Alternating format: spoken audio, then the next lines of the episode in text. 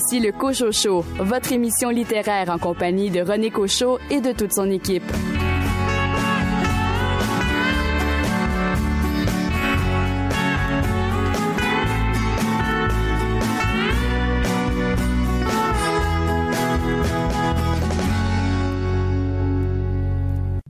Bien le bonjour tout le monde, ici René Cochot, bien heureux de vous accueillir à ces deux heures consacrées à la littérature québécoise.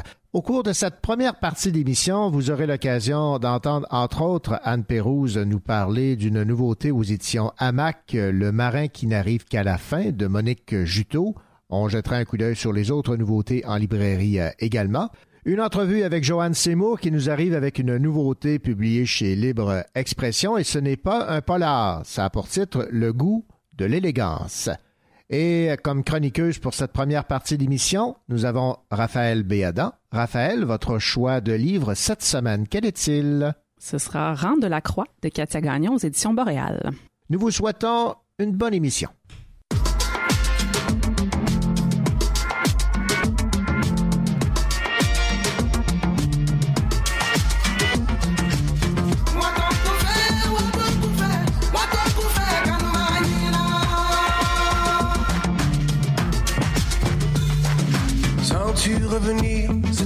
Folle, celle de désobéir. Ça fait longtemps que j'ai lâché l'école et que tu n'as plus rien à rire. J'ai retrouvé mon chapeau à plumes, ma cravate en piano.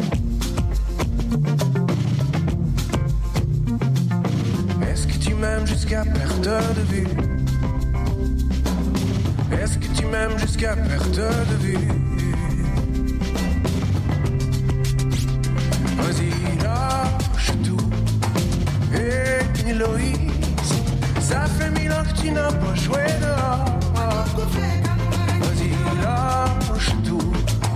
Et Héloïse, ça fait mille ans que tu n'as pas joué dehors.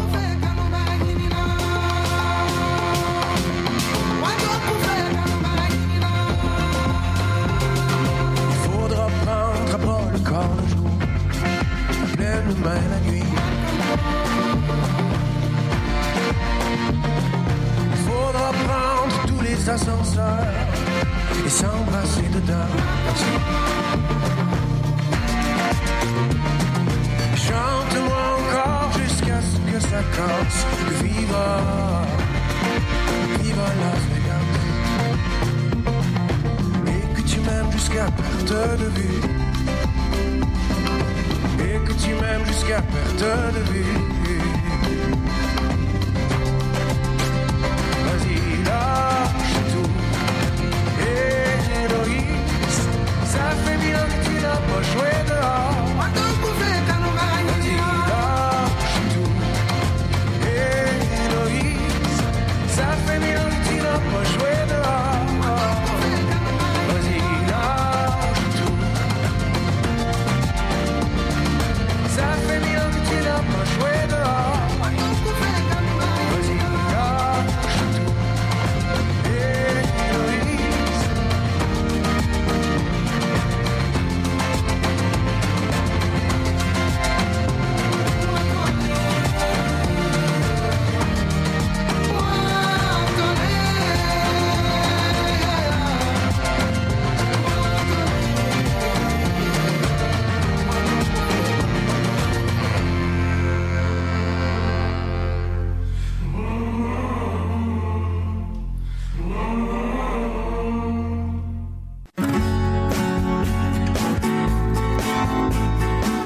Sur les nouveautés littéraires.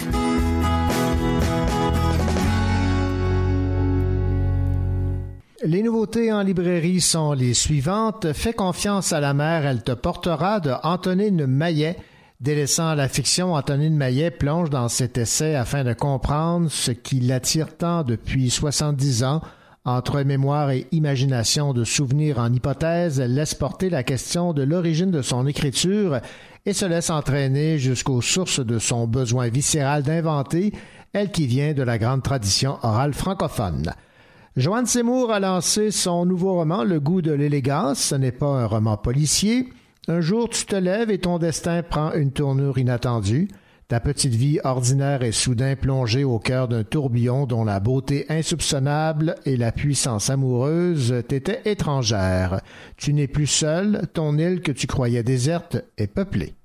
Sarah Lazzaroni, aux éditions Leméac, signe Plus grande que les maisons. Chloé a quitté la ville de Québec pour aller s'installer avec Xavier dans un petit village tranquille au bord du fleuve. Lui est infirmier, elle traduit de la maison des textes sévères, compliqués, lui est patient, calme, solide. Elle est flamboyante, sensible, se pose trop de questions. Pourquoi l'amour la pousse-t-elle à fuir? Sylvain Johnson, aux éditions ADA dans la collection Les Contes interdits, nous arrive avec Cendrillon, une jeune fille confinée au sous-sol d'un salon mortuaire par une belle-mère cruelle, deux sœurs vaniteuses qui torturent la petite Sandrine, des souris inquiétantes nées dans l'ombre d'un four crématoire. Les éditions Hamac nous proposent comme nouveauté Le marin qui n'arrive qu'à la fin de l'auteur Monique Juteau. On va écouter la directrice littéraire de Hamac, Anne Pérouse, nous parler de ce nouveau roman de Monique Juteau.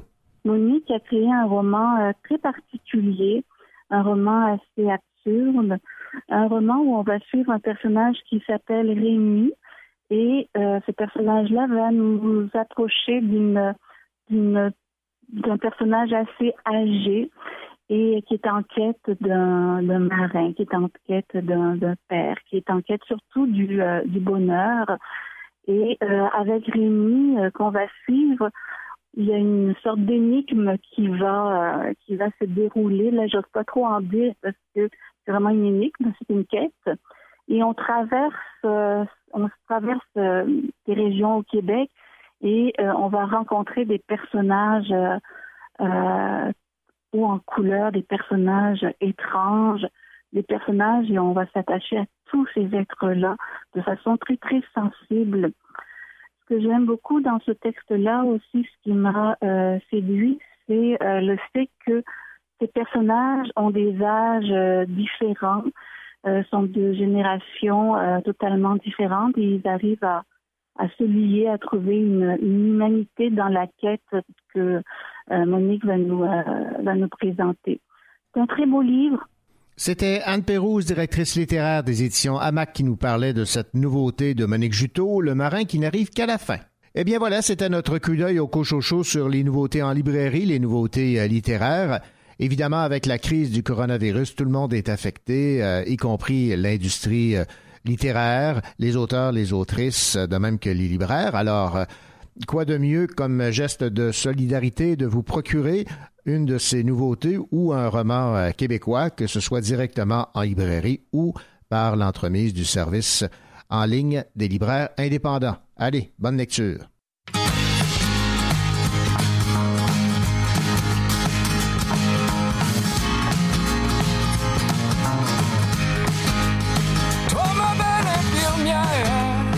Tu as guéri mon cœur de ses blessures de guerre et de tous ses malheurs. Toi, ma belle infirmière, t'es venue à mon secours, faire oublier l'hiver et retomber en amour. Retenu prisonnier d'une sorte de torpeur J'étais presque rendu à aimer ma douleur. Appelle ça le destin, appelle ça le hasard.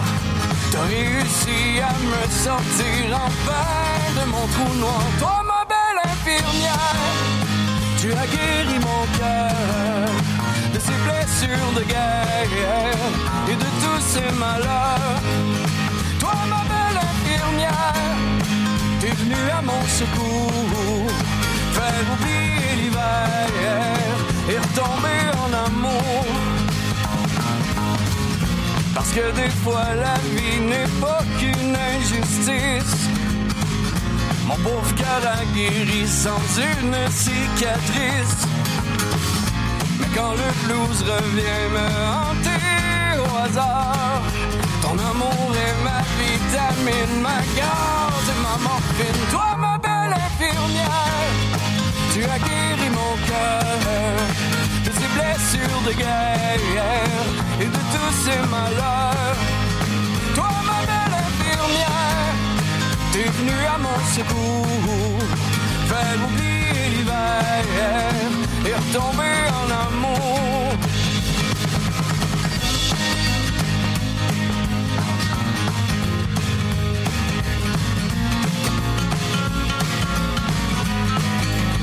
Toi, ma belle infirmière, tu as guéri mon cœur de ses blessures de guerre et de tous ses malheurs. Toi, ma belle infirmière, t'es venue à mon secours, faire oublier l'hiver et retomber en amour. Faire oublier l'hiver et retomber en amour. Faire oublier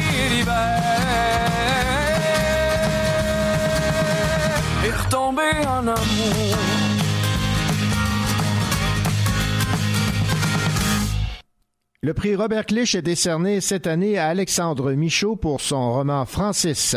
L'œuvre primée est publiée par les éditions VLB et son auteur bénéficie d'une bourse de 10 000 octroyée par Québecor Média. Voici le résumé de l'histoire. Antoine Lavoie est un adolescent qui vit avec un père chômeur et une mère dépressive dans une petite ville grise. Il a constamment la tête dans les livres et aimerait devenir écrivain sans pour autant connaître l'inspiration.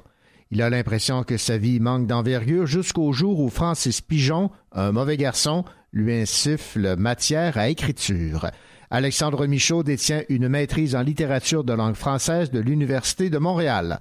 Rappelons que le prix Robert Clich récompense les auteurs n'ayant jamais publié à envoyer leur manuscrit afin de le soumettre anonymement à un jury qui déterminera un texte gagnant et l'œuvre primée est publiée par les éditions VLB. Alors bravo à Alexandre Michaud pour ce tout premier roman, récipiendaire du prix Robert Clich. Encore un jour à se lever, en même temps que le soleil, la face encore un peu poquée, mon 4 heures de sommeil. Je tire une coupe de puff de clope, job done pour les vitamines, puis un bon café à l'eau de mop, histoire de se donner meilleur mieux.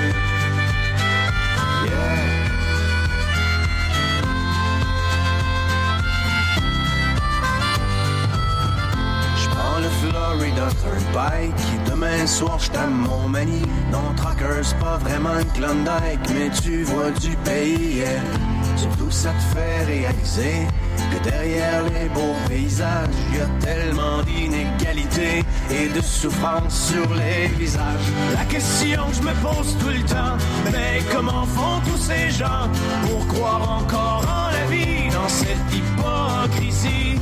C'est si triste que des fois, quand je rentre à la maison et que je parque mon vieux camion, je vois toute l'Amérique qui pleure dans mon rétroviseur.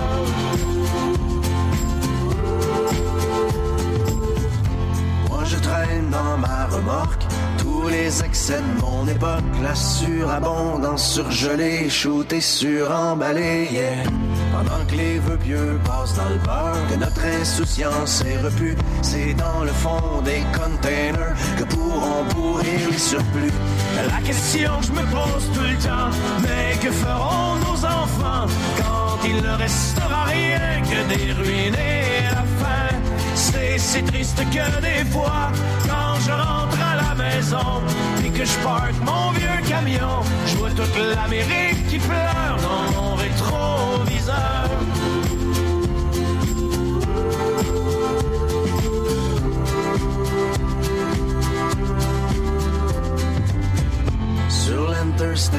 l'Interstate 95, partent en fumée tous les rêves. Un char en feu dans une bretelle, un accident mortel, yeah. Et au milieu de ce bouchon, pas de respect pour la mort. Chacun son tour joue du klaxon, tellement pressé d'aller nulle part. La question que je me pose tout le temps, mais où s'en vont tous ces gens? Il y a tellement de chars partout, le monde est rendu fou. C'est si triste que des fois, quand je rentre et que je parque mon vieux camion. Je vois toute l'Amérique qui pleure dans mon rétroviseur.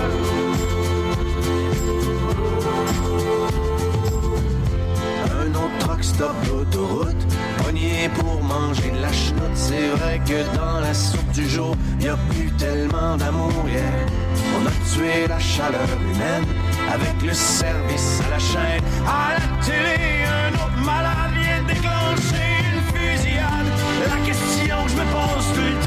mais comment font ces pauvres gens pour traverser tout le cours d'une vie sans amour? C'est si triste que des fois, quand je rentre à la maison, et que je parque mon vieux camion, je vois toute l'Amérique qui pleure dans mon rétroviseur.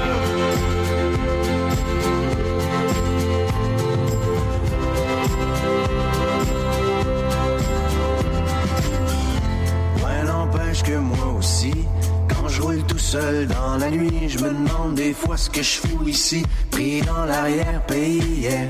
Je pense à tout ce que j'ai manqué avec Mimi puis les deux filles et j'ai ce sentiment fucké d'être étranger dans ma famille. La question que je me pose tout le temps, pourquoi travailler autant, éloigné de ceux que j'aime, tout ça pour jouer la game. C'est si triste que des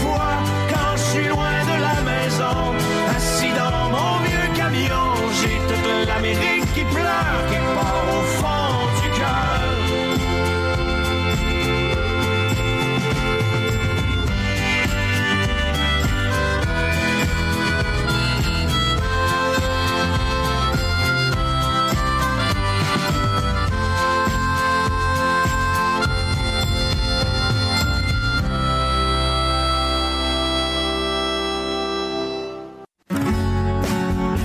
Michel Plomer. Vous écoutez le Cocho Show, une magnifique émission littéraire.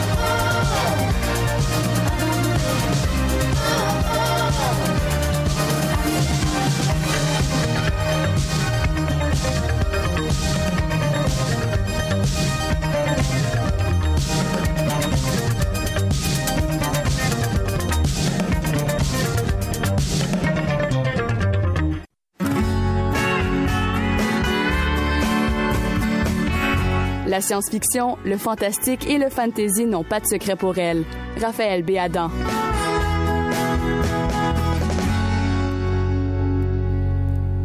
Raphaël Béadan, votre intérêt s'est porté cette semaine sur un livre de Katia Gagnon, qu'on connaît comme journaliste au journal La Presse. Aux éditions Boréal, elle signe le roman Rang de la Croix. Oui, un roman fantastique, tout en finesse. On y suit des personnages, mais je dirais que le personnage principal est une maison. Ça se passe dans le Témiscouata. On parle d'une vieille maison qui est construite au fond du rang de la croix. Et cette maison-là est très présente dans toutes les sections du livre, les quatre principales où on suit dans le fond quatre femmes à quatre époques différentes qui ont toutes habité dans la maison ou un lien avec la maison. C'est certain que c'est beaucoup lié à une charge familiale, si on veut, parce que la maison, euh, souvent, dans les petits villages, c'est souvent le cas, là, ça reste un peu dans, dans la famille, puis tout le monde se connaît. Puis ce sont, dans le fond, quatre récits de femmes qui ont vécu des événements tragiques, si on veut, à différentes échelles. Donc, on a Thérèse, qui est une vieille dame euh, qui doit faire face à ses crimes passés dans cette maison-là. Euh, Michel, une jeune femme qui veut surmonter un traumatisme d'enfance. On a Marjolaine, une religieuse qui revient du couvent pour euh, venir voir son père, si je me souviens bien, là, qui, est, qui est malade à la maison, puis qui est un peu confrontée finalement à, tout ce qui s'est passé pendant qu'elle était absente, finalement. Et Elisabeth, qui est la toute première, parce qu'on y va dans le fond du plus récent jusqu'au... On recule dans le temps, Jusqu'au plus finalement. ancien, ouais. Exact. Euh, puis Elisabeth, qui est la toute première, qui, euh, malgré tout le bonheur qui était supposé avoir dans cette maison-là, a pas su échapper à ses démons, puis un peu instiller cette espèce de malédiction sur la maison, si on veut, en tout cas. C'est un peu particulier, mais ça montre une sorte de fantastique qui est très fort, mais qui est tout en finesse, puis il y a un suspense qui est bien campé, je trouve. L'écriture de Katia Gagnon a, a une, euh, une précision dans les détails, les ambiances. Je trouvais que c'était très... Parfois, c'est très chargé, mais en même temps, c'est jamais lourd à lire. Tu sais, tout est fluide, ça coule bien, mais on sent qu'on est dans la maison, on sent qu'on est avec les personnages. Il n'y a pas de flafla, mais c'est très, très, très précis, puis très, très porteur. En tout cas, moi, j'ai beaucoup aimé. Les personnages sont attachants, sont bien construits. Puis le fait d'avoir justement la maison qui est un personnage en soi, euh, pour moi, ça, c'était quand même un peu... euh, ben, ça, ça s'est déjà vu, là, mais plus, plus récemment, on dirait qu'on, voit moins ce genre de, de, d'histoire-là. Puis moi, ça m'a plu de retourner un peu dans ce genre de thématique. On sent bien dans l'écriture de Katia Gagnon l'importance que peut revêter là, ce personnage principal qui est la maison. Aussi étonnant que ça puisse paraître qu'on peut dire qu'un principal personnage soit une maison. là. dans ses descriptions, dans les termes qu'elle utilise, mais aussi dans les, les manifestations fantastiques qui sont toutes liées à la maison, à des pièces de la maison, à, à- autour de la maison. Donc, euh, chaque fois qu'il y a un événement fantastique qui vient rompre le réel, ça a toujours un lien avec cette bâtisse-là, euh, qui est très, très chargée. Puis on le sent là, dès la première fois qu'on la voit là, dans les premières pages, on, on sent qu'il y a quelque chose parce que ça revient comme une sorte de... de c'est une thématique récurrente dans chacune des parties, puis on, puis on voit que c'est de plus en plus insistant. Fait que c'est- en tout cas, c'est pas très long qu'on comprend que la maison a un rôle à jouer, là, assez important. là. Rang de la Croix, Katia Gagnon aux éditions euh, du Boréal. Merci beaucoup, euh, Raphaël. Merci, René.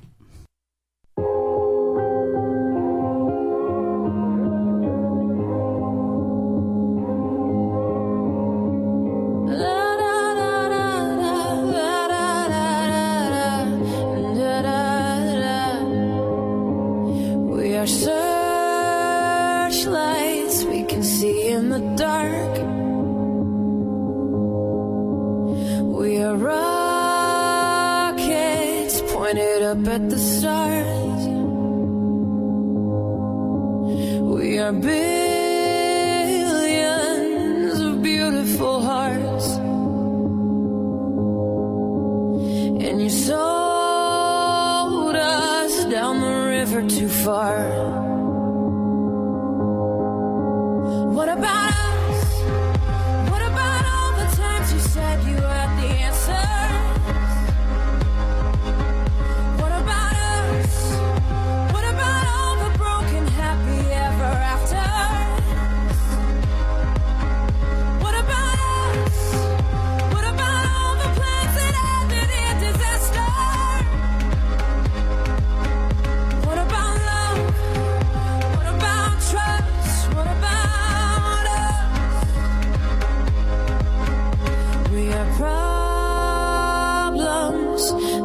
to be solved.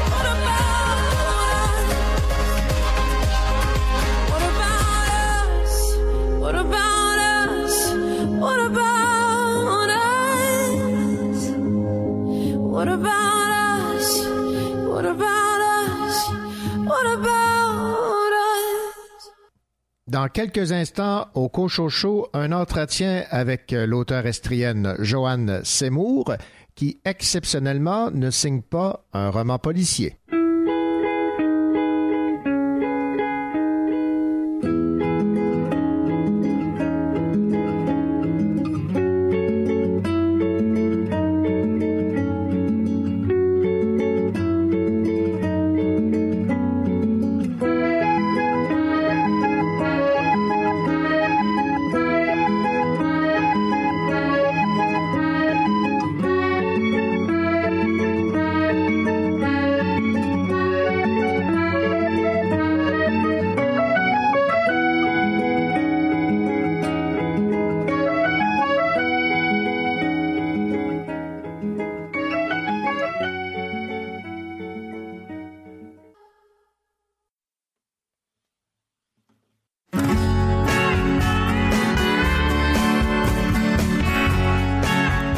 le Cocho Show en compagnie de René Cocho, votre rendez-vous littéraire.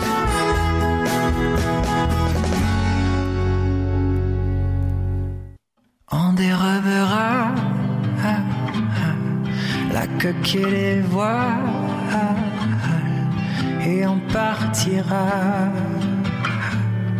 On dérobera ah, au creux d'une étoile ce qui suffira. On prendra le temps de vivre, de regarder l'hydrange et rosir. Les oiseaux nous demandent de les suivre. Les horaires ne demandent qu'à mourir. On dérobera la robe et le voile des bagues en chocolat dérobera le fruit d'une étoile. Et il mûrira, on s'endormira. De superbes étoiles.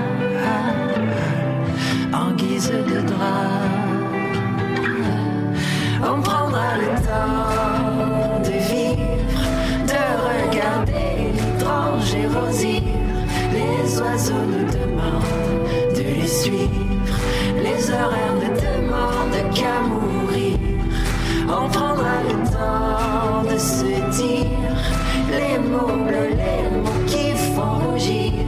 Les oiseaux nous demandent de les suivre, les horaires ne demandent qu'à mourir. On dérobera ce qui jaillira du creux des étoiles.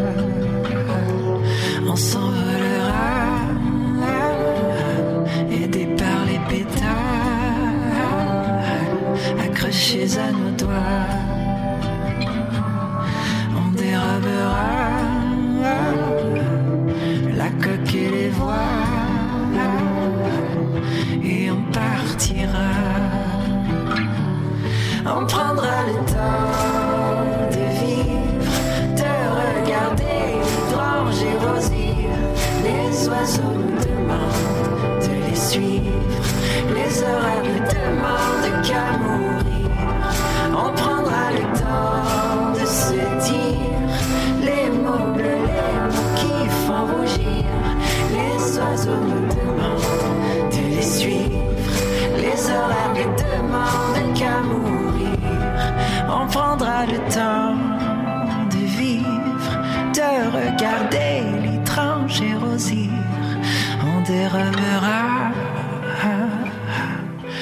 Et les voiles,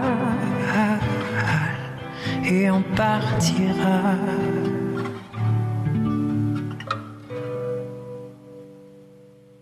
Un jour, tu te lèves et ton destin prend une tournure inattendue. Ta petite vie ordinaire est soudain plongée au cœur d'un tourbillon dont la beauté insoupçonnable et la puissance amoureuse t'étaient étrangères. Tu n'es plus seul, ton île que tu croyais déserte est peuplée. Voici ce qui résume un roman tout nouvellement arrivé, signé Joanne Seymour, Le goût de l'élégance. Et nous avons en ligne Joanne Seymour. Joanne, bonjour. Bonjour, bonjour. Joanne, vous nous avez surpris avec un, un livre qui n'a absolument rien à voir avec ce que vous nous avez euh, proposé comme euh, roman depuis euh, qu'on vous connaît, c'est-à-dire que vous euh, privilégiez le, le roman policier. Qu'est-ce qui vous a poussé là, à, à vous lancer dans autre chose complètement? Ben, en fait, pour moi, le genre, là, c'est comme un contenant. Et ce contenant-là, euh, de- la littérature policière, s'adaptait très bien à ce dont j'avais envie de parler dans les autres romans. Mais quand j'ai eu l'idée de ce roman-là, j'ai pas trouvé que c'était le, le contenant pour le sujet que je voulais aborder. Alors, c'est pour ça que j'ai décidé d'en faire euh, bon, ce qu'on appelle généralement un roman de littérature générale. Euh, ben c'est ça, c'est, comme ça. Euh, c'est certain que je suis sortie de ma zone de confort puisque euh, j'ai quand même écrit huit romans policiers avant d'écrire ça. Ouais. Euh, mais euh, je, je- je suis sortie avec plaisir, je dirais. J'ai vraiment aimé l'écriture de ce roman-là, vraiment. Vous aviez envie, si j'ai bien compris, là, que la lumière jaillisse, que la beauté soit mise en valeur. Ben, je trouve qu'il y a trop de noirceur dans notre monde en ce moment. Euh, euh, je pensais, euh, l'idée m'est venue d'abord avec toute cette folie qu'il y a sur les réseaux sociaux. C'est effrayant ce que les gens vont. Bon, il y a des, il y a des bonnes choses là. C'est pas, c'est pas que ça, mais, mais j'en reviens pas les excès euh, auxquels les gens se livrent sur les réseaux sociaux. Puis autour dans le monde, la rage au volant, la misère noire qui en il y a beaucoup de, de noirceur. Et puis, c'est ça. J'ai eu, moi, j'ai envie de lumière. J'ai fait, je suis pas la seule à avoir envie de beauté, de poésie. Euh, et je, mais j'avais pas envie d'écrire non plus un petit roman euh, gna-gna ou fleur bleue. C'est pour ça que mon héroïne voulait mourir. Et euh, j'ai fait, wow. Et j'ai fait, ben, pour qu'on comprenne à quel point c'est important cette lumière-là, il faut que cette personne-là souffre vraiment. Alors, euh, ben, c'est ça. Ben, on va, je vais vous citer en page 21 qui nous dit un peu euh, l'état d'esprit dans lequel Simone se retrouve avant que la lumière ne jaillisse un peu plus tard dans votre roman. Je vous l'ai déjà dit, je suis fatigué, je suis un boxeur encore debout au 13e round, la lèvre fendue, l'arcade sourcilière défoncée, la vision embrouillée par la sueur et le sang vacillant sur ses jambes devenues coton. Je trouve la force de me lever et vacillante, je sors du métro et m'oriente vers l'arrêt de la ligne 58 Wellington, dehors, comme pour donner un répit à mon malheur. Alors euh, là, on, est- situé sur euh, l'état d'esprit dans lequel se retrouve votre personnage principal de Simone. Est-ce qu'il est un peu, je dis bien un peu, là, à votre image? Euh, oui, Simone Vendredi, oui. Euh, Il y a un peu de moi là-dedans. Je je dirais qu'il y a un peu de ma noirceur là-dedans. Je trouve ça important aussi. Je trouve que les gens euh, expriment pas assez ces états d'esprit-là. Et euh, je trouve que on a un besoin dans la société de les exprimer parce que quand tu les exprimes, il y a déjà un soulagement là-dedans. Alors, euh, je, je trouvais ça important. Si c'est moi complètement, non, pour être franche. Mais oui, en partie, je dis qu'elle est perméable à tout ce qui l'entoure. Puis je, je suis comme ça. Euh, euh, J'ai déjà euh, eu des périodes très noires dans ma vie. Alors euh, oui, c'est pas le cas en ce moment. je vais très bien. Mais oui, simplement oui. Un autre extrait de votre roman, Joanne Seymour, Le goût de l'élégance. De retour à l'appartement, je m'écrase dans mon unique fauteuil. En redéménageant à Verdun, j'ai tout vendu. J'ai cru qu'ainsi je pourrais recommencer à zéro. Ça a eu l'avantage de garnir mon compte en banque pour un moment, même si ça n'a aidé en rien mon envie de renouveau. Ce sont des morceaux de moi que j'aurais dû vendre ou donner ou simplement jeter à la poubelle. Les objets peuvent être un boulet dont il faut se débarrasser pour alléger le poids de nos vies, mais il ne faut pas compter sur leur absence pour en éliminer la totalité du fardeau. La lourdeur persiste et signe bien après la disparition des artefacts. Bref, on a tous euh, derrière nous quelques boulets qu'on traîne. Oui, c'est certain. Euh, pour, comprendre euh, qu'est-ce le cheminement de, de Simone, euh, c'est sûr que je parle de son passé. Je remonte même jusqu'à sa mère ou, ou même je remonte à, ses ancêtres d'une certaine façon. Tu dans le roman, euh, je parle pas juste de sa douleur à elle, je parle de la douleur de toutes les femmes de génération en génération, mais je parle aussi de la douleur de tous les êtres qui sont euh, laissés pour compte ou euh, ostracisés, euh, c'est tous les personnages qu'on rencontre euh, parce que éventuellement on comprend que- qu'elle va travailler dans une librairie, mais tous les personnages qu'elle qu'elle rencontre, euh, soit les gens qui travaillent à la librairie ou, ou les gens qui vont acheter des livres à ce commerce, ils ont tous quelque chose, ils ont tous, euh, comment dire, une faille dans leur vie. Et c'est de ces personnages-là aussi dont j'avais envie de parler, de tous ces petits personnages-là qu'on qui passent. Autre citation de votre roman Le goût de l'élégance, Joanne Seymour. Rappelons que Simone travaille dans une librairie et c'est à partir de là que la, lumière commence à poindre au bout du tunnel. Et j'ai trouvé très beau ce que vous avez écrit. T'es dans une librairie, Simone. Ici, il y a tout ce qu'il faut pour soigner les mots et substanter le cerveau. Bref, par la magie de la lecture et de la littérature, on peut voir du beau, de l'élégance, de la lumière. Moi, personnellement, pendant les grandes périodes de ma vie, euh, ce sont les livres qui m'ont euh, réchappé. Euh, soit pour m'évader quand c'était trop, ou soit pour apprendre une multitude de choses, me remettre en question, comprendre comment je fonctionne, comment le monde fonctionne.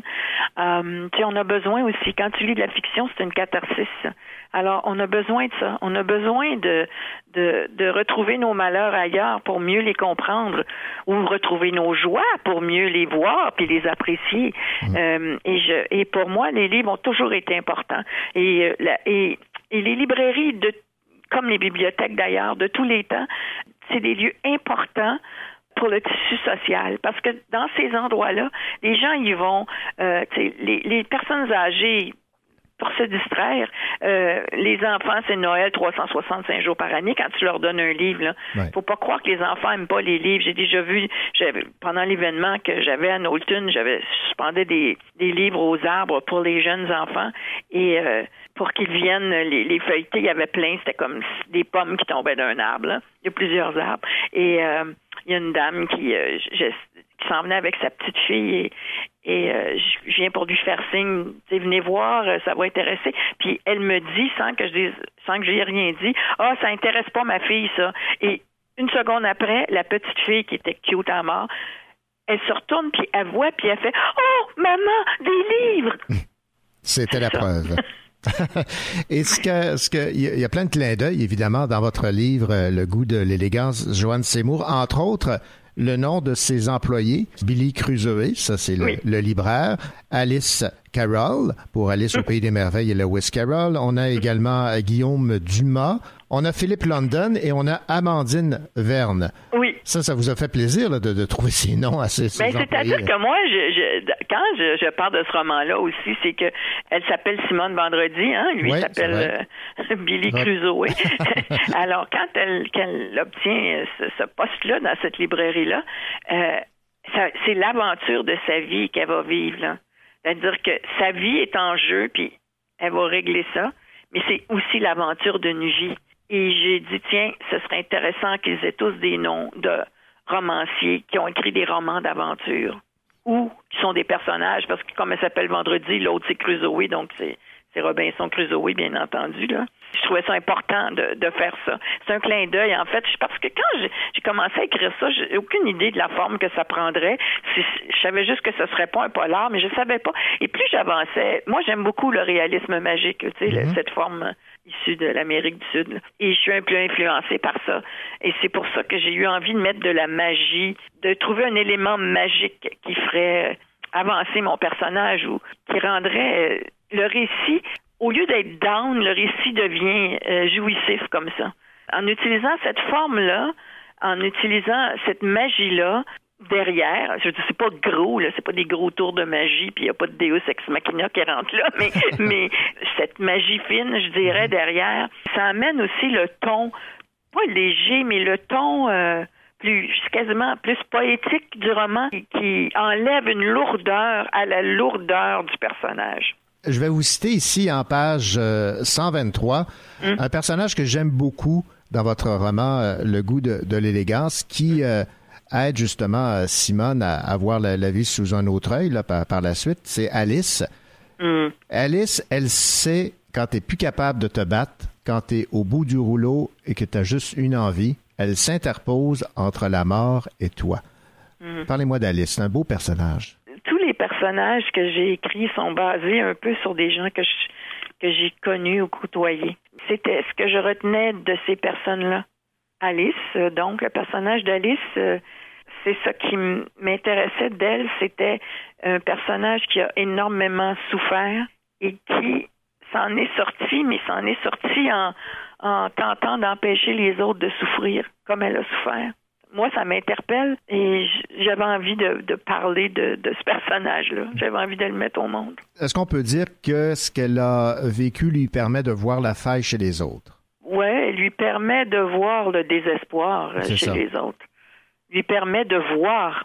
Parce que on n'est pas vu dans la vie, hein. euh, La majorité du temps, les gens nous côtoient, euh, euh, nous voient dans le sens qu'ils sont pas aveugles, mais ne nous voient pas vraiment, voient pas notre état. Tu sais, on vit beaucoup dans une société où les gens font Allô, comment ça va? Et tout le monde fait Ah, ça va bien, ça va bien. La réalité, c'est que la majorité du temps, c'est pas vrai que ça va bien pour le monde. Mais il n'y a jamais personne qui dit ouais, coup-ci, coup-ça, j'ai des petits ennuis de santé, ou euh, tu sais, c'est rare que ou, ou tu sais, je suis dépressive. Euh, tu sais, c'est pas un mot que tu dis, là, le monde va fuir. oui, effectivement. Savent pas quoi faire avec ça. C'est ça. Il y a un malaise là, qui, qui- s'installe automatiquement. Joanne Seymour, vous avez également cité quelques romans euh, d'auteurs euh, québécois dans votre euh, roman. Ce sont des, des coups de cœur que vous, vous avez choisis par l'entremise du goût de l'élégance de partager? Oui, des coups de cœur, en tout cas des auteurs que j'aime, c'est certain. Mhm. Euh, mais j'ai voulu donner un spectre plus large. J'ai fait ma libraire là, un peu. Oui, c'est ça. je me suis pas arrêtée uniquement à ce qui me, moi, m'excite au plus haut point, tu comprends? J'ai voulu euh, ouvrir ça pour que les gens euh, trouvent chaussures à leurs pieds en lisant le roman. Tu sais, je me dis, il y a un auteur là-dedans qui va ouvrir la porte à d'autres auteurs, à, à- à ce que cette personne-là lise plus ou davantage. Alors, euh, c'est ce que j'ai tenté de faire, Euh, mais euh, j'ai pas mis tous les auteurs que j'aurais aimé mettre parce que, je veux dire, c'est quand même pas, euh, c'est un roman que j'écris et j'ai essayé de doser ça pour pas que ça devienne lourd. Euh, Ouais.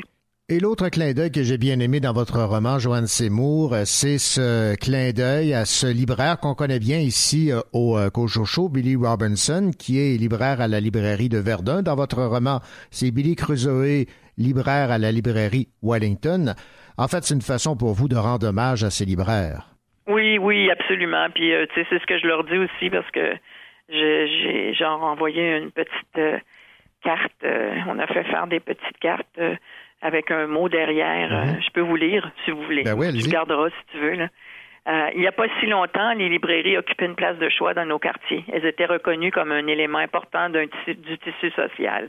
C'était des lieux de rassemblement pour les assoiffés de culture, les intrépides à la recherche d'aventure, les jeunes en quête d'idéaux et les personnes âgées en quête de compagnie.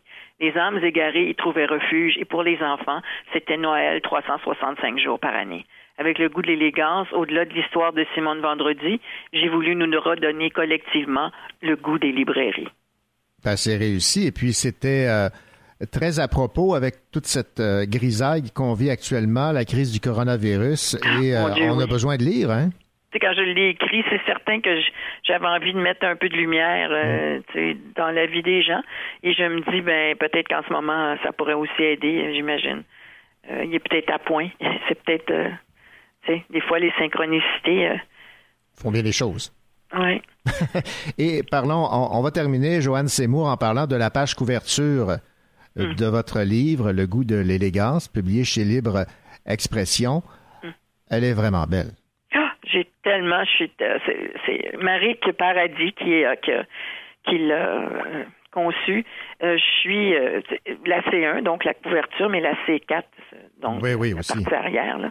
Je, je suis ravie. Je, je suis aux anges. J'ai l'objet dans les mains, puis j'en reviens pas depuis. depuis que je l'ai reçu, j'en reviens pas. J'aurais pas pu rêver mieux. Franchement, je suis une auteure comblée. On parle d'une fable en quatrième de couverture euh, de votre roman Le goût de l'élégance. Est-ce que vous êtes euh, à, à l'aise avec cette, euh, cette euh, allusion? Au Moi, je pense fable? que euh, tu sais, c'est à mi-chemin entre le conte, la fable, Mhm. euh, le réalisme magique. Euh, Je mettons que je dirais qu'il est non genré. Euh, si- je réfléchis finalement, il est non genré, mon roman. Ben voilà.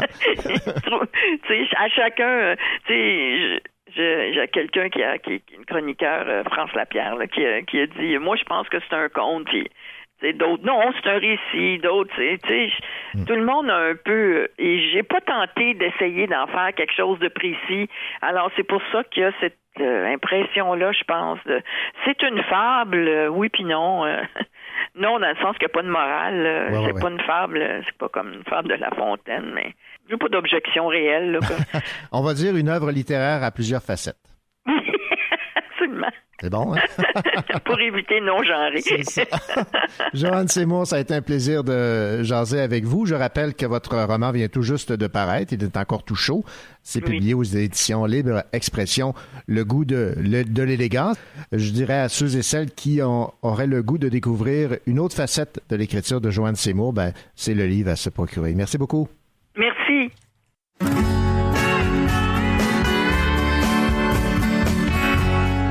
Écoutez le Cochocho en compagnie de René Cochot et de toute son équipe.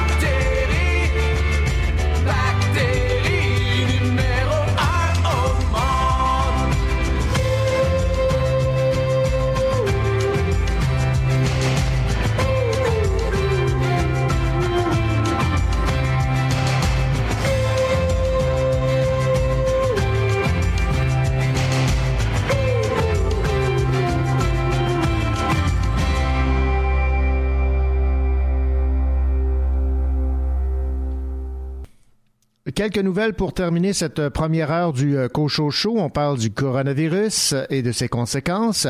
En raison des restrictions imposées par le gouvernement du Québec et des risques reliés à la COVID-19, les organisateurs du Salon international du livre de Québec se voient dans l'obligation d'annuler la présentation de cet événement qui devait se tenir du 15 au 19 avril. Plusieurs invités prestigieux étaient attendus, dont Vanessa Springora, Zachary Richard et Margaret Atwood. Le Salon du livre de Trois-Rivières a également été annulé pour les mêmes raisons. Les livres des auteurs Joël Dicker et Guillaume Musso ne sortiront pas aux dates prévues en raison de l'épidémie de coronavirus. L'énigme de la chambre 622 du Suisse Joël Dicker, premier best-seller programmé du printemps, devait sortir en France le 25 mars, mais sa sortie a été repoussée à une date ultérieure. La vie est un roman, le prochain roman de Guillaume Musso, programmé pour le 28 avril, ne sortira pas non plus à la date prévue. La plupart des éditeurs, dont Gallimard et Albin Michel, ont annoncé le report des publications prévues pour les mois de mars et euh, avril. Les éditeurs ont aussi demandé à tous les auteurs de sursoir à l'envoi de manuscrits. Autour du globe, les gens s'unissent dans un effort sans précédent pour freiner la pandémie. La maison d'édition Alto a choisi d'appuyer des personnes qui s'occupent des autres en première ligne. Alto versera 2 dollars par livre vendu pendant le mois de mars au fonds de riposte à la COVID-19 de l'Organisation mondiale de la santé. Cet engagement concerne les livres en format papier ou numérique du catalogue Alto.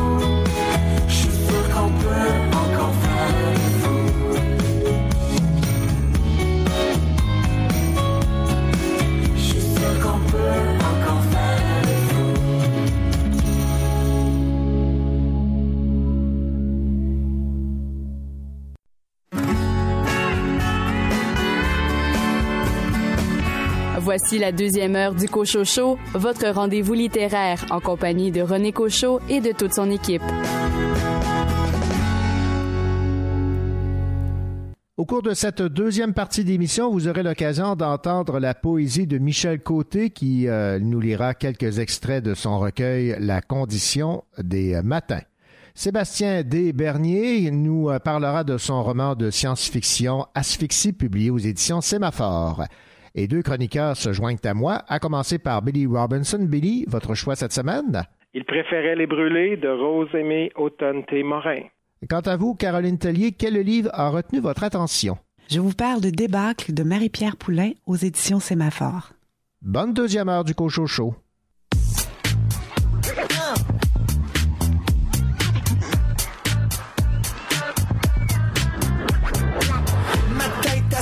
Tête à spin, je sens plus ma face. Ma tante Aline, trampoline, elle shake son ass. La petite Nadine m'examine, j'suis juste aux glaces. De la nicotine dans poitrine, puis j'y tousse d'en face. Mais t'en fais pas, je suis king, avec mon Listerine.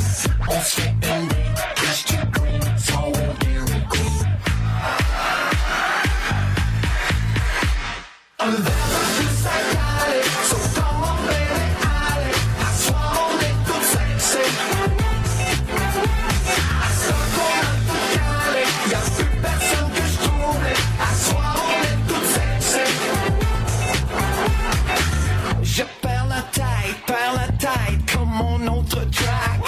Feel alright, yeah alright, swag dans ta Après la fête, trois courses light, jump sur mon kayak. Je suis une bête, beat tes têtes, l'amour sur le lac. Mais t'en fais pas, je suis Sheen. Sur Instagram, check mon stream, face au magazine.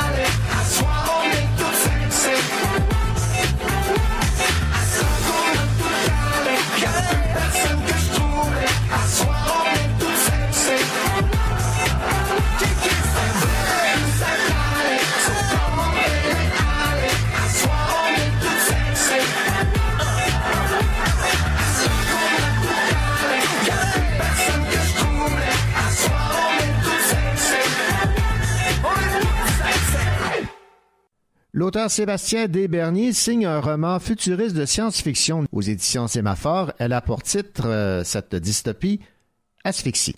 Voici le résumé. 2093, fraîchement sorti de prison, Patrice Lajoie s'installe chez sa sœur Régine avec une seule idée en tête enfiler ses lunettes ludiques, traverser le portail quantique et trouver un réseau safe pour s'adonner aux jeux illégaux dans sa Black Play. Pris sur le fait par Terminal 037, Patrice, Régine et son conjoint doivent survivre à un programme de rachat sociétal du gouvernement et accueillir chez eux, pour un certain temps, une personne âgée défavorisée. Le défi est de taille, le fossé entre les générations infranchissable. Asphyxie dresse un portrait incisif d'une chute annoncée vers la déshumanisation. Je me suis entretenu avec Sébastien Desbernier alors qu'il était en séance de dédicace au Salon du livre de l'Outaouais, et celui-ci me- m'indique dans un premier temps dans quel contexte il aime écrire des romans futuristes de science-fiction. Oui, en fait, euh, ce qui est futuriste m'intéresse lorsque euh, ça fait un discours sur le présent. En fait, quand c'est un- une sorte de miroir grossissant ou déformant sur ce qu'on vit maintenant, ça fait en sorte que ça nous permet de nous projeter euh, dans le futur puis de se demander est-ce que ça nous tente d'aller là ou pas.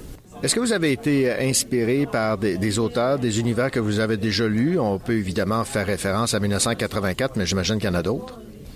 Inspiré de ce que j'ai déjà lu, oui. Inspiré de beaucoup de, lectures aussi, euh, de vulgarisation scientifique. Euh, les théories de, physique quantique, par exemple, sont absolument euh, fascinantes.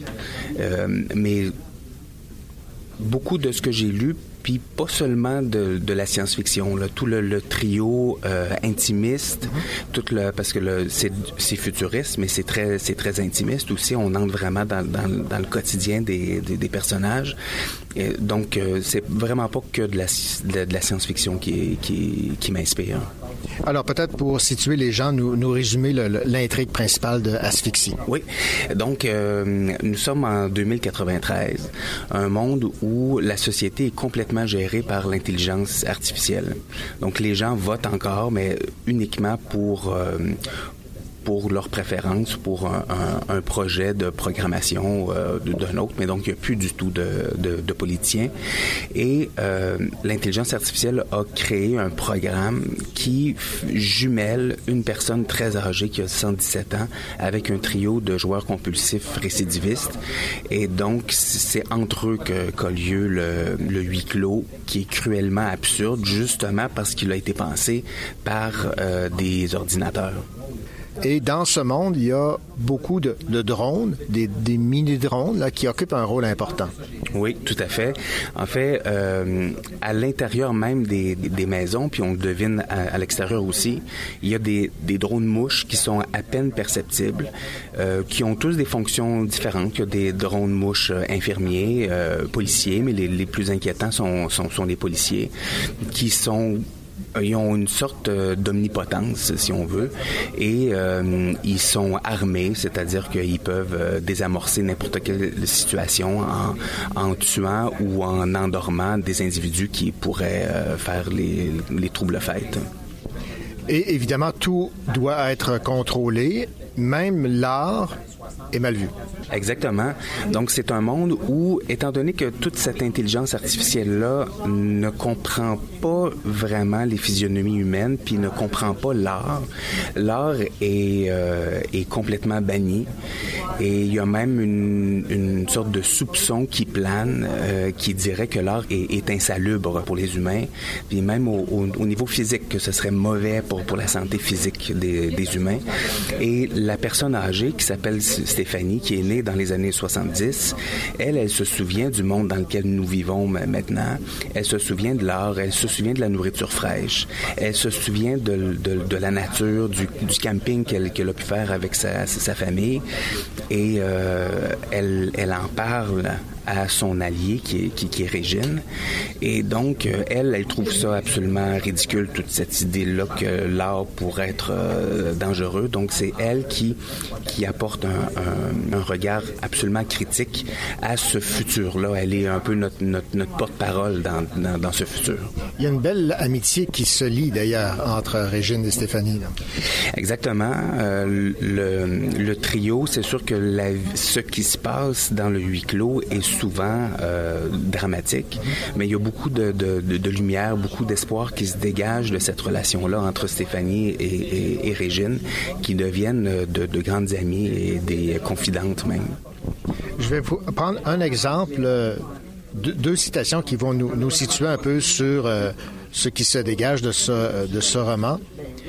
Il avait lui-même touché une belle somme en vendant le corps de son père qui, une fois sa tête frappée de démence, a été vidé de son contenu, périmé pour devenir le réceptacle d'un ordinateur articulant ses sinistres marionnettes. Ou encore ici, du sang coulait de mes yeux, c'était dégoûtant, on aurait dit que son cerveau se liquéfiait. Est-ce contagieux l'intolérance? Je n'en sais rien, mais je me suis sauvé à toutes jambes cette atmosphère que vous euh, avez créée dans cette euh, époque euh, futuriste n'est pas particulièrement jojo. Est-ce que l'avenir vous inquiète? L'avenir m'inquiète, mais en même temps, étant donné que c'est en 2093, puis qu'on a dans, dans ce roman-là une sorte d'ambassadrice de notre époque qui est, qui Stéphanie Dumont, pour moi, ce que ça indique, c'est que on a encore du temps pour faire quelque chose pour éviter que ce genre de situation-là euh, arrive.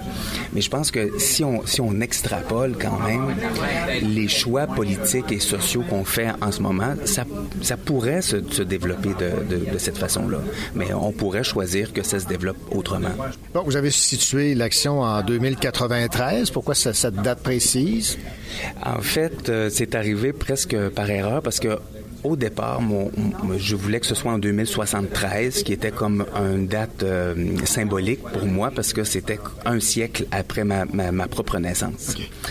Et puis, euh, j'ai trouvé que euh, au niveau des comportements sociaux que je dépeignais, je trouvais ça un petit peu vite. J'avais comme besoin que de, de le repousser un petit peu, puis je l'ai repoussé de 20 ans, tout simplement.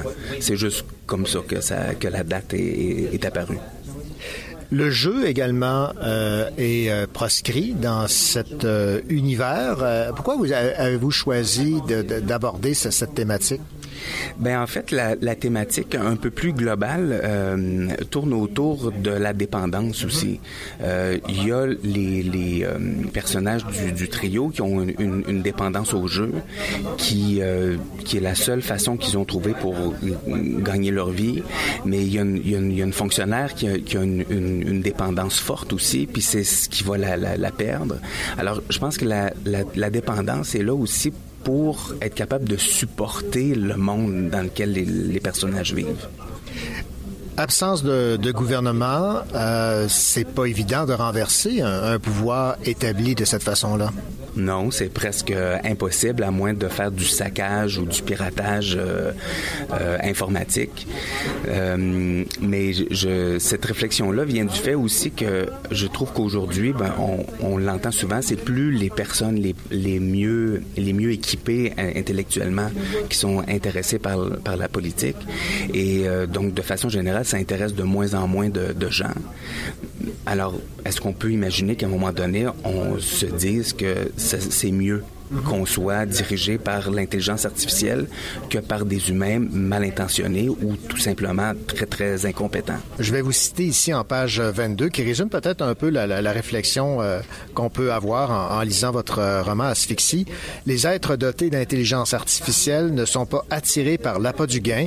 Ils sont donc incorruptibles. À tout le moins, ce qu'on dit. Sachant le nombre incalculable de politiciens ayant volé l'argent du peuple à travers l'histoire, les citoyens des quatre coins du monde se sont facilement laissés convaincre du bien fondé, voire de la nécessité de laisser la gestion du gouvernement et du patrimoine humain aux mains des machines. Je me dis que ça pourrait être une réflexion qui apparaisse à, un moment donné. On a Donald Trump qui est, aux États-Unis. Il y a d'autres endroits dans le monde où il y a des, euh, dirigeants qui, qui n'ont pas l'air d'avoir les, les- compétences qu'il faut pour occuper le, fauteuil qu'ils qui, occupent. Donc, Peut-être que si cette situation-là se généralise, ça pourrait être une réflexion générale qui puisse apparaître chez les populations. Vous auriez pu euh, écrire un, un roman de science-fiction axé sur l'intelligence artificielle, un monde dirigé par une intelligence artificielle, mais avec une vision plus, plus optimiste. C'est sûr. J'ai choisi de le faire de, de l'intérieur, vraiment aller euh, dans, dans l'intimité de ces, de ces personnages-là qui euh, doivent supporter, qui doivent vivre avec euh, ce, monde-là qui, est- programmé par l'intelligence artificielle. Mais le fait d'aller dans, dans l'intime a fait en sorte que ces personnages-là ne sont, comme ils ne sont pas bien, ils ne sont pas à l'aise. Donc, ils commettent des gestes qui, euh, qui amènent ce, pessimisme, justement. On pourrait imaginer, je pense, dans, ce monde-là, qu'il y a des, secteurs de la société dans un quartier très riche, parce qu'ici, dans la fiction, on est vraiment dans un quartier très défavorisé. Il y a peut-être des secteurs riches où ça va bien, où les gens s'accommodent bien de cette intelligence artificielle-là. Mais c'est pas le cas de, de ce quartier euh, défavorisé où les gens euh, doivent tirer le, le- le diable par la queue et euh, commettre euh, des crimes pour, pour, pour survivre. Vous, vous abordez aussi beaucoup la- la- l'aspect publicitaire là, dans votre roman. étant donné que c'est un huis clos, on a peu accès à, la société autour. La publicité donne, offre une fenêtre au, au lecteur pour voir ce qui se trame ailleurs, dans, les autres sphères de la société. Et euh, c'est aussi, euh, ces publicités-là sont aussi des publicités pour les autres romans que je suis en train de, faire, parce qu'en fait, je, travaille sur une sorte de, de, triptyque qui sont trois romans qui vont se passer en même temps. Donc tous en 2093-2094. Et le contenu des publicités, au fond, c'est les univers qui seront développés dans les prochains tomes. Lorsque j'ai lu, j'ai fait aussi, j'avais, il y avait quelques clins d'œil avec Blade Runner. Oui, ben je vous avoue que j'ai revu euh, Blade Runner il n'y a pas tellement longtemps avec ma, ma fille et je, je me suis dit ah mais je suis pas dans le champ franchement Euh, je trouve que je trouve que ça a de l'allure. Mais c'est sûr que Blade Runner le premier Blade Runner c'est un de, de mes films cultes. Donc que je puis c'est, une histoire de, de, de Philippe K. Dick d'ailleurs. Donc c'est sûr que que je euh, inconsciemment j'ai été euh, influencé par le film et, et par le livre ça c'est certain. Voilà, c'était Sébastien Desberny qui me parlait de son roman Asphyxie, publié aux éditions Sémaphore.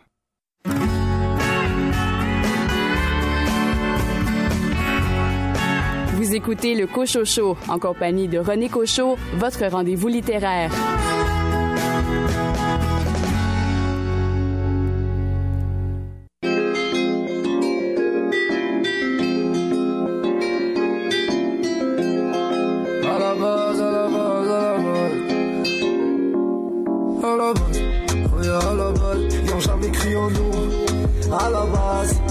Je recherche, je suis pas ici, je suis pas là-bas. Je suis juste un gars du hood. À la base, je crois qu'elle a pas compris. Aïe aïe aïe aïe aïe. Ce soir, je vais gérer sa copine. Aïe aïe aïe aïe aïe. Je suis la deuxième étoile qui brille. Aïe aïe aïe aïe aïe. Rodé sur le maillot d'Algérie. Aïe aïe aïe aïe aïe. Je crois qu'elle a pas compris. Ce soir, je vais gérer sa copine. J'ai la deuxième étoile qui brille. Rodé sur le maillot d'Algérie. Réparation. Désolé, mi amor, si j'ai brisé ton corazon. À la base des bases, on se connaissait même pas. Bizarrement, ce maquillage, tu ressembles plus à Rihanna. Bizarrement, sans maquillage, je ressemble plus à Rihanna. À la base, à la base, personne qui croyait en moi. À la base, à la base, personne qui croyait en moi. Oh, j'aurais cherché, je pas ici, je suis pas là-bas. C'est pour mes gars, les les braves, pas pour les taspés. Gazanova, tu croyais pas, mais tu t'en doutais. Passe le temps que je prenne de droite, ta vas-y, fais tourner. J'ai plus le time, mais j'ai du taf, catch-moi en J'aime tournée. bien ton ça brasse ou bien sa grâce. Faut pas retourner sa veste, baigne dans la haisse. En attendant que ça passe, cours après la pièce, j'attends mon fils. On m'a dit fais ta place, je vois personne en face, fallait qu'on fasse. Sans oublier qu'à la base, à la base, à la base, oui, à la base. Ont jamais crié en nous. À la base, Je recherche, je suis pas ici, je suis pas là-bas. je suis juste un gars du hood. À la base, je crois qu'elle a pas compris. Aïe aïe aïe aïe aïe. Ce soir, je vais gérer sa copine. Aïe aïe aïe aïe Je suis la deuxième étoile qui brille. Aïe aïe aïe aïe aïe. Brodé sur le maillot d'Algérie. Aïe aïe aïe aïe aïe. Je crois qu'elle a pas compris. Je vais gérer sa copine. J'ai la deuxième étoile qui brille. Rodé sur le maillot d'Algérie. Là, je là, là, suis pas là, pas là-bas. À la base, j'étais là pour aimer, du mal à la. Dans les retours, Alger, Canada, regarde, je suis pas là, là. Reviens avec du sale, ya la la. Bébé, là, je me là, tu pas là, pas là-bas. À la base, j'étais là pour eux, ils m'ont du mal à la. Allez, retour, Casa, Canada, Roya, je suis pas là, là. Reviens avec du sale, ya la la. À la base, à la base, à la base, regarde à la base. J'avais donné mon cœur, aujourd'hui faut j'ai la tasse. Je suis sur le terrain, j'attendrai pas la passe. À la base, à la base, regarde à la base. Regarde à la base. Ils ont jamais crié en nous. À la base, Je recherche, je suis pas ici, je suis pas là-bas. je suis juste un gars du hood. À la base, je crois qu'elle a pas compris. Aïe aïe aïe aïe aïe. Ce soir, je vais gérer sa copine. Aïe aïe aïe aïe aïe. Je suis la deuxième étoile qui brille. Aïe aïe aïe aïe aïe. Brodé sur le maillot d'Algérie. Aïe aïe aïe aïe aïe. Je crois qu'elle a pas compris. Ce soir, je vais gérer sa copine. J'ai la deuxième étoile qui brille. Rodé sur le maillot de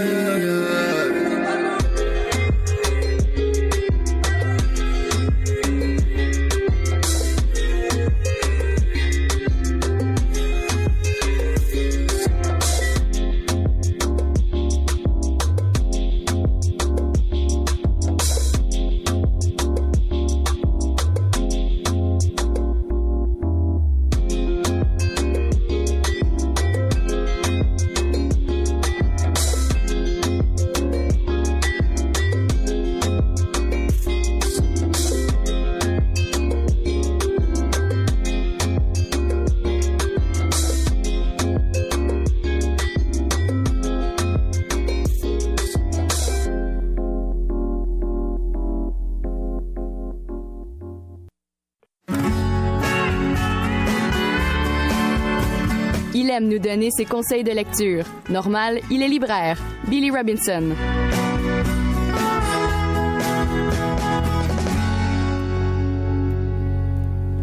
Billy Robinson, bien le bonjour. Bonjour. Il préférait les brûler, ça c'est un, un titre que j'aime bien, et euh, l'auteur est Rose Aimée Automne Témorin. C'est publié aux éditions Stanquet. Et euh, je me rappelle euh, que vous m'aviez dit que du bien de son livre euh, précédent à Rose Aimée Automne Témorin, où elle parlait de sa relation pour le moins particulière avec son père. Alors parlez-moi de ce nouveau livre de Rose Aimée. Oui, en fait, euh, vous avez tout à fait raison. J'avais vraiment beaucoup apprécié son premier livre, qui était en fait là un, un court récit justement de cette relation avec son père, qui s'appelait euh, Ton absence m'appartient. Alors, euh, elle revient cette fois-ci euh, avec une, une première fiction. C'est une belle continuité en fait du projet qu'elle avait amorcé avec son premier ouvrage. Donc, euh, elle nous parle ici d'une relation entre un père et une fille. Euh, le père de Fauve, Fauve étant le, le nom du personnage principal, se révèle vraiment dans ce texte-là. En fait, c'est vraiment sur la relation entre ce, ce père qui apprend qu'il va mourir bientôt d'une maladie et qui s'étire quand même euh, pendant plusieurs années et euh, sa relation qu'il a justement avec sa fille où il tente là, du mieux qu'il peut de lui euh, lui apprendre les choses de la vie. Et surtout euh, c'est vraiment euh, un texte qui est raconté sous, sous forme de fragments qui sont souvent cruels mais toujours aussi sensibles euh, sur les relations familiales, particulièrement entre la fille et ce père mourant comme je disais mais c'est une écriture qui est vraiment comme dans l'air du temps, euh, qui est tout à fait originale et unique sur cette relation qui est vraiment troublante là, parfois. Ça parle de notre place à prendre aussi, de nos obsessions euh, et de nos travers. On en a tous un peu et surtout lorsqu'on est adolescente et que on vit euh, des peines d'amour, euh, des questionnements sur notre identité et tout. Alors euh, ça prend beaucoup de place euh, dans la vie et dans le et ce personnage-là de Fauve euh, n'y échappe pas. Donc, euh, c'est vraiment un beau, euh, beau texte sur euh, sur l'amour qui est plus fort que tout. C'est une très très belle continuité, comme je vous disais, de son premier texte qui m'avait beaucoup plu. Et là, elle revient vraiment avec ce- ce- cette première fiction qui est probablement pas très loin de la vérité, mais qui en fait écrit, comme je vous disais, encore une fois, d'une plume sensible. Et moi, je prédis vraiment un bel avenir pour ce livre. On pourrait parler d'une variation sur le même thème? Tout à fait, c'est tout à fait ça. Et euh, c'est même encore plus loin. Je crois qu'elle avait des choses à dire encore. Et euh, c'est très, très bien rendu dans ce beau texte-là. Et euh, je salue encore les éditions Stanquet là, pour produire là, des romans comme ça qui, qui sortent un peu de l'ordinaire. Il préférait Les Brûlés, ce roman qui sort de l'ordinaire. C'est de Rose Aimée Automne Témorin. Merci beaucoup, Billy Robinson, libraire à la librairie de Verdun. Merci René, au revoir. Da da da dum dum da dum da dum dum da-dum da dum da dum dum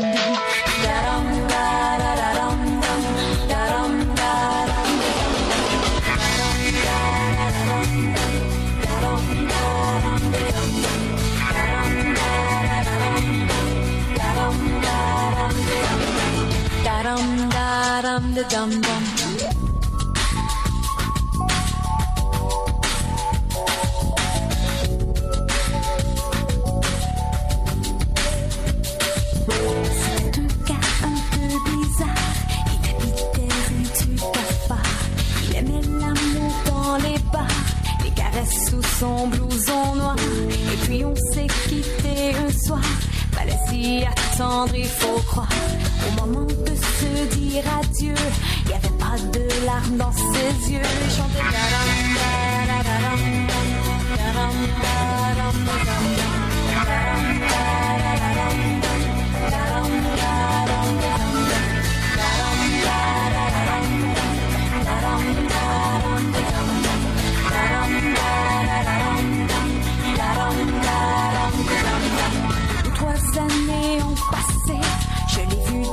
la fumée. Au fond d'un au bout d'une nuit, une soif jamais assouvie. Il a trouvé un groupe de rock, un riff de guitare qui accroche. Il a fait fureur à New York avec une chanson bizarre. Faisait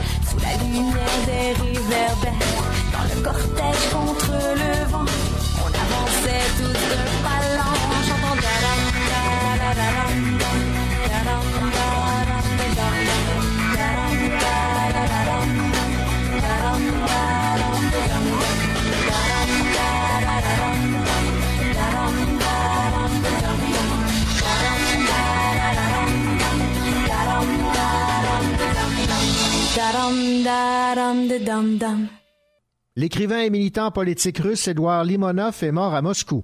Âgé de 77 ans, Édouard Limonov est notamment célèbre pour une série de romans narrant son exil aux États-Unis du temps de l'URSS dans les années 70. Dans les années 80, il avait vécu à Paris et participé à plusieurs revues littéraires. Retourné en Russie dans les années 90 après la chute de l'Union soviétique, Édouard Limonov avait fondé un parti d'opposition, le National bolchevique, et y avait activement milité.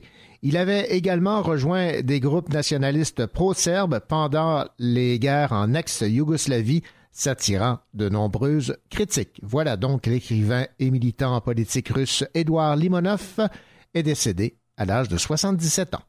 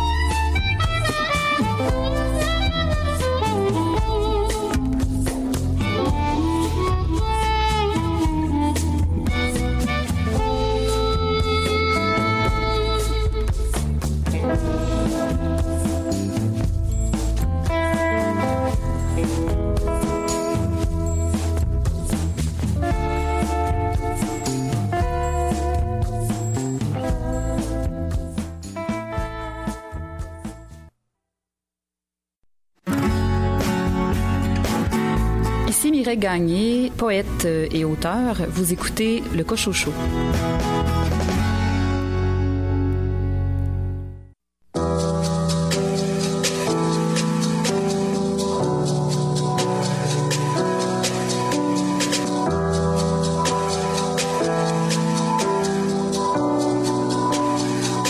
J'avais jamais vu de nuit aussi calme. Hey, je la regarde enchaîner les cigarettes. Hey, ces larmes coulent en silence, on entend toujours les cigales. On se blesse même avec zéro mot. Pourtant, aucun mur sur cette terre ne pourrait étouffer le cri de nos phéromones. On risque pas de tenir longtemps. Tu m'as même comparé à Lucifer. Maintenant tu bois et tu veux bien de moi. Non mais j'hallucine. Hein je sais déjà ce que la distance entraîne. Soit c'est la guerre pendant dix ans sans trêve, soit je la quitte en lui disant Garde le sourire, plus rien n'est grave. Une seconde de souvenir dans le crâne, nos deux corps pourraient mourir. J'ai déjà fait le deuil. Maintenant pas loin de moi, une larme cachée dans l'œil. Notre histoire n'aurait jamais pu finir dans le calme et la tendresse. Je te déteste comme cette phrase qui dit c'était trop beau pour être vrai. Je jamais que certaines de mes propres émotions m'effraient. Je te déteste comme cette phrase qui dit c'était trop beau pour être vrai.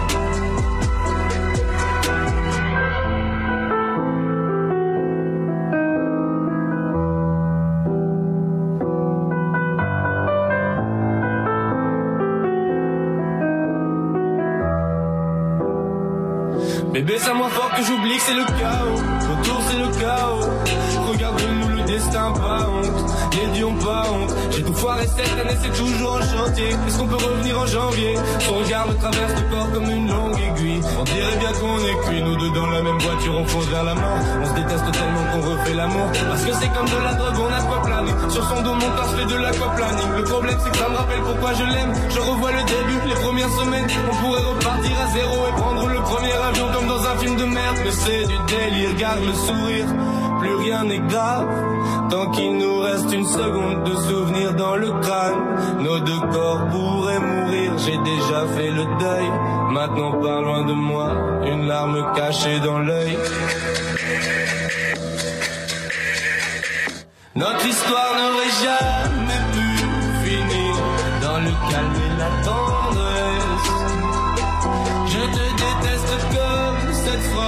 qui dit c'était trop beau pour vrai. Je n'avouerai jamais que certaines de mes propres émotions m'effraient. Je te déteste comme cette phrase qui dit c'était trop beau pour. Elle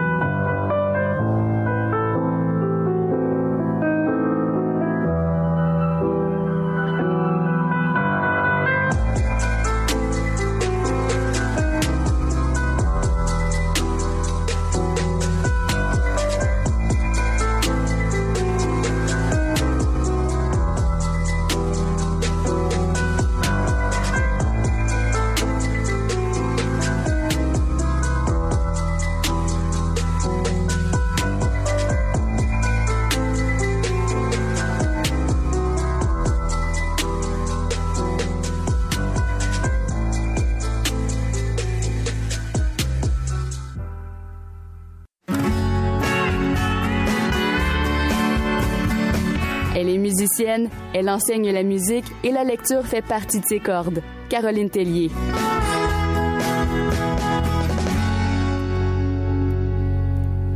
Caroline Tellier, bien le bonjour. Bonjour René. Caroline, cette semaine, un roman publié aux éditions Sémaphore de Marie-Pierre Poulain et le titre de ce roman est Débâcle. Peut-être nous situer dans un premier temps, Caroline, sur l'auteur elle-même, Marie-Pierre Poulain? Oui, alors Marie-Pierre Poulain est née en 71. Elle a grandi dans le Grand Nord québécois et depuis une vingtaine d'années, elle vit à Montréal. Elle enseigne la littérature. Débâcle est son premier roman. Alors, parlons de, de ce roman. En gros, euh, de quoi ça parle? Oui, en fait, son personnage principal, qui se fera appeler Pierre, est né dans le Grand Nord. Tout le contraire d'elle. Donc, il naît dans le Grand Nord, il va vivre à Montréal. Il suit en fait le père Arthur Benoît. Et enfant, il grandira à Montréal, il étudiera la médecine. Et plus tard, il va passer par une période de questionnement, questionnement quant à son identité. Il sera tiraillé par deux cultures et deux vies. Si vous voulez, je vous parle un peu de ce questionnement. Un état d'esprit qu'il vit à un moment du roman. Ce soir-là, Pierre ne put retrouver le sommeil. Il revoyait le contenu de la malle, son père sur la photo, le regret dans les yeux du missionnaire. Tout ce qu'il avait vécu dans les dernières semaines tourbillonnait dans sa tête. Toutes les bases solides qu'il s'était construites se dérobaient sous lui. Étrangement, le cœur semblait tenir le coup. La grande débâcle allait le mener quelque part qu'il ne craignait pas. Alors, l'histoire commence avec le père Benoît en 1930. Donc, c'est vraiment plusieurs années qui sont couvertes par ce roman. Le père Benoît, c'est un homme simple, bon, qui part évangéliser le Grand Nord L'histoire se poursuit en fait avec Pierre, le jeune médecin qui retrouve ses racines dans un contexte politique très intense. On se retrouve là fin 60, 70, en pleine crise d'octobre et euh, surtout le début des chantiers avec le début des chantiers l'hydroélectrique et les revendications des autochtones qui en découlent. Mon Dieu, ça, ça ressemble à la crise ferroviaire qu'on a vécue il y a quelques, quelques jours, quelques Oui. semaines. Tout à fait. Alors, euh, c'est un roman là, qui peut, qui, quand on lit, qui nous semble très actuel. Parlez-moi un peu de, des personnages. Alors, Marie-Pierre Poulet nous présente des personnages humains bons, euh, remplis de doutes, mais résilients. Ils vont à contre-courant. Alors, ils sont un peu en décalage avec leur environnement. Par exemple, le, Pierre, le, le père Benoît, qui est un ami des Inuits, il porte un grand respect, beaucoup d'empathie pour eux, ce qui n'était pas le cas des autorités à l'époque. Et euh, Pierre, lui, fait le contraire des jeunes. Il, il part de Montréal pour aller vivre dans le Grand Nord. Et c'est un beau roman parce que ça nous rappelle une période de notre histoire. Marie-Pierre Poulain dresse un très beau portrait de la communauté Inou, des coutumes du village. On entrevoit beaucoup les changements survenus pendant cette période, donc de 1930 à 70-80. là. Euh, les, les changements survenus et les impacts, ce que ça crée. Euh, je vous lis une page où Pierre part en excursion avec des amis Inou. Enfin arrivés à destination, les motoneigistes se dirigent vers un Inukstuk érigé à l'extrémité sud de la pointe de l'île, là où le vent est moins susceptible de les déranger. C'est la fin de l'après-midi. Le ciel est déjà sombre et étoilé. Les voyageurs arrêtent les moteurs près de l'amoncellement de pierres qui leur sert de repère et étudient les lieux. Une fois l'emplacement choisi, tous se mettent à la tâche pour monter le campement. Et un peu plus tard, on lit Tu sais, dit-il, le souffle court, les jeunes du village ne savent plus bâtir l'igloo. Les plus vieux le font pour des sorties de chasse, comme aujourd'hui, ou lors des concours. Le plus rapide gagne. Tu devrais voir ça. On le construit bien plus lentement qu'avant. C'est un peu sur la, la perte des traditions, la Oui, volonté tout de l'identité. hein. Donc là, on est en perte de l'igloo en, en 60, 70. Ouais. Imaginez-vous maintenant. là. Ben oui. Ouais. Donc, euh, un roman qui euh, traite euh, d'identité, de tradition, de relations entre Blancs et Inuits ou Inuits, et en fait un peu sur ce que la modernisation peut entraîner comme impact. non? Oui, la modernisation, les revendications, tout ça, mais aussi la recherche d'identité. Beaucoup le retour aux sources. Moi, j'ai beaucoup aimé cet aspect du roman. Alors, ce roman, c'est Débâcle de Marie-Pierre Poulain, et euh, vous, en avez, vous avez choisi euh, une pièce écrite par euh, un de nos grands chanteurs, paroliers, Richard Desjardins. Oui, cette pièce, cette chanson s'est imposée. Je la fredonnais pendant la lecture du roman. Et cette chanson dit Tu iras à la source, tu boiras tout le ciel. Et si vous avez deviné, c'est Le cœur est un oiseau de Richard Desjardins. Merci beaucoup, Caroline Tellier.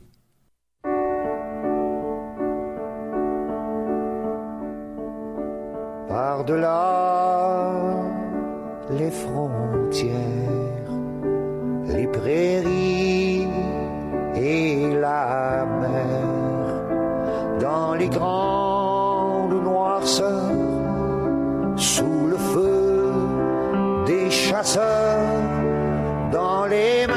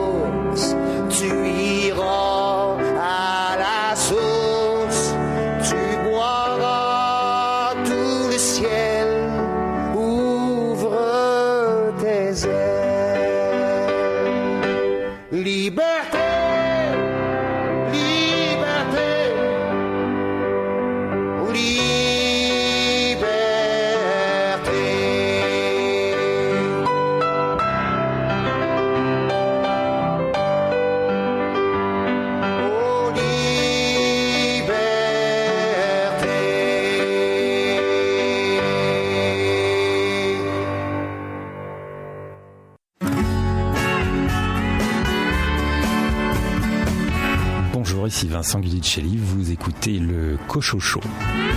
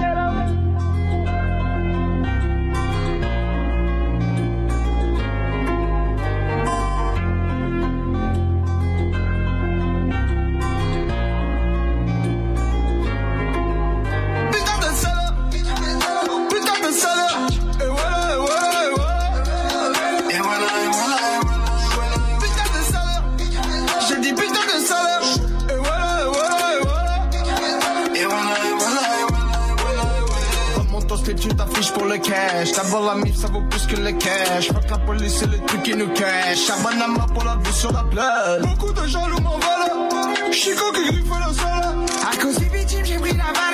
Biche la famille sourit sous l'emballa Après c'est sans regarder la montre. Et me tirer du rap pour de vrai là. Je tirer les miens en amont. Hop sur le top, tout le monde est là. Et j'avance, mes amis me regardent. Elle chapeau, c'est fini tout seul. Y'a pas de comédie dans ce jeu-là. So real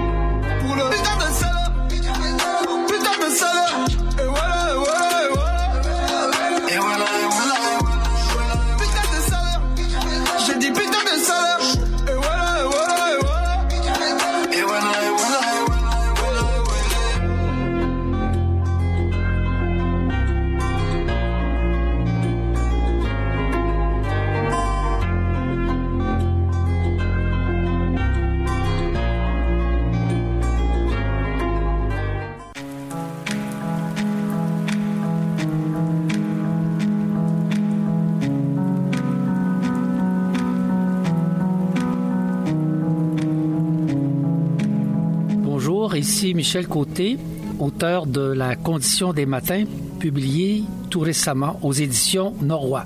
Le départ de ce livre est inspiré d'une citation de Eri De Luca. Le présent est la seule connaissance qui est utile, mais l'homme ne comprend rien au présent. Je ne dessine jamais les rêves, les visages de la nuit appartiennent à la nuit. Sur le qui-vive, l'animal renifle, à tout moment corrige le parcours.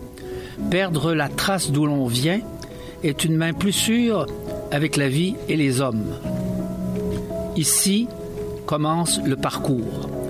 Sur des lettres blanches, Ce qui arrive ne peut être toujours.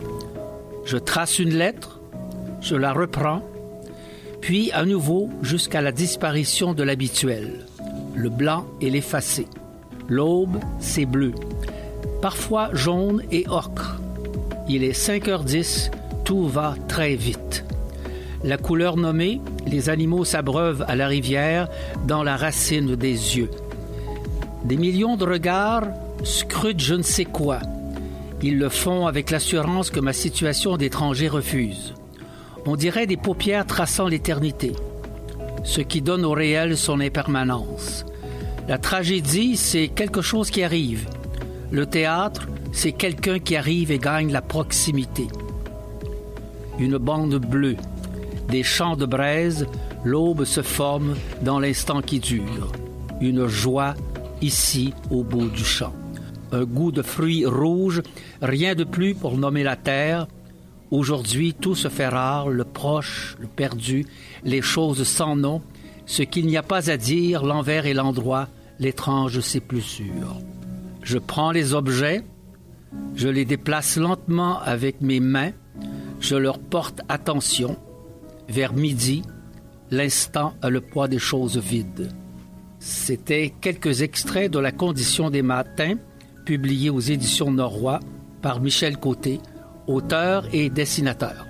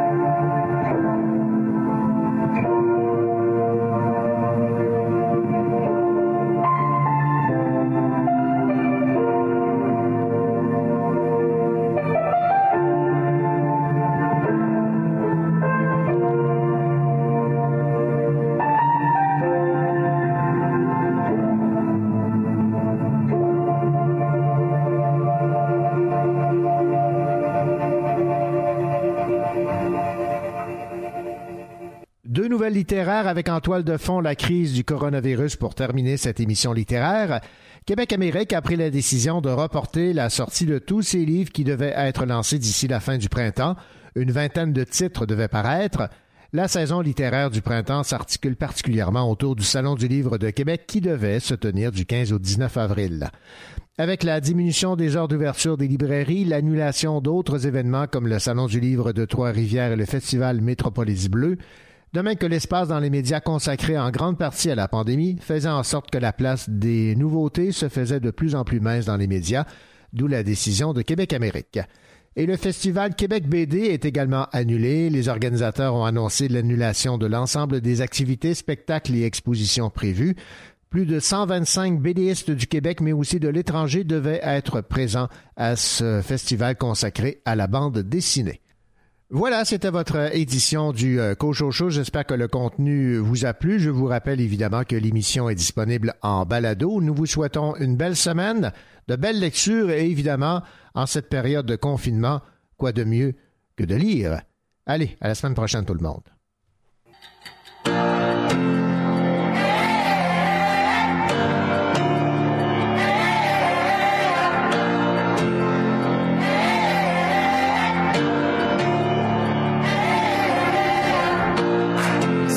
C'est